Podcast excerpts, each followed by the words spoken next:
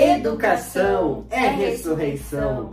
Dando continuidade às nossas reflexões sobre o mistério pascal e a educação, hoje, a Sexta-feira Santa, a celebração da Paixão do Senhor, onde ouvimos o Evangelho da narrativa da Paixão de Cristo. Fizemos também as orações universais, onde tudo está interligado, e a adoração da cruz, a árvore da vida, de onde brotou né, a vida nova em Cristo. Bem, o dia de hoje nos coloca em questão o grande ensinamento de Jesus. Ele nos amou até o fim, até as últimas consequências, colocando em prática aquilo que ele mesmo nos ensinou. Não há maior prova de amor do que dar a vida pelo seu próximo, pelos seus amigos. E é isso que gera vida nova, a sua entrega na cruz. O amor gera vida, diferentemente daquela tentação que Jesus teve e as pessoas ali ao seu redor, principalmente as autoridades farisaicas, os judeus, os, os escribas, que falavam para Jesus: salve a si mesmo.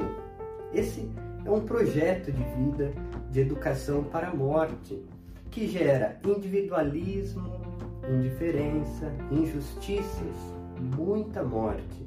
Jesus não salva a si mesmo, ele salva toda a humanidade. Essa é a educação para o amor. Por isso, no dia de hoje, meditemos: educar é amar. Dentro desse contexto de educação, temos que pensar nessas novas formas de economia que vão gerar vida. E dentro desse contexto, a gente pode enxergar a educação financeira. Uma educação financeira que gere vida, ela tem que se espalhar para a comunidade como um todo. Não é o salvar-se a si mesmo ou a vida apenas para você, mas para o seu próximo, respeitar a nossa casa comum, o meio ambiente. E aí entram os conceitos de consumo consciente, de investimentos éticos.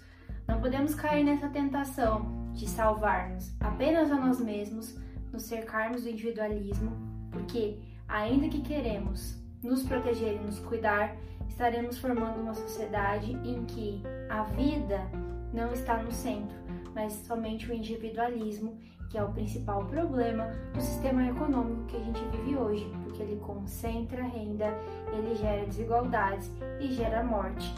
É justamente o contrário do que Jesus nos propõe no dia de hoje.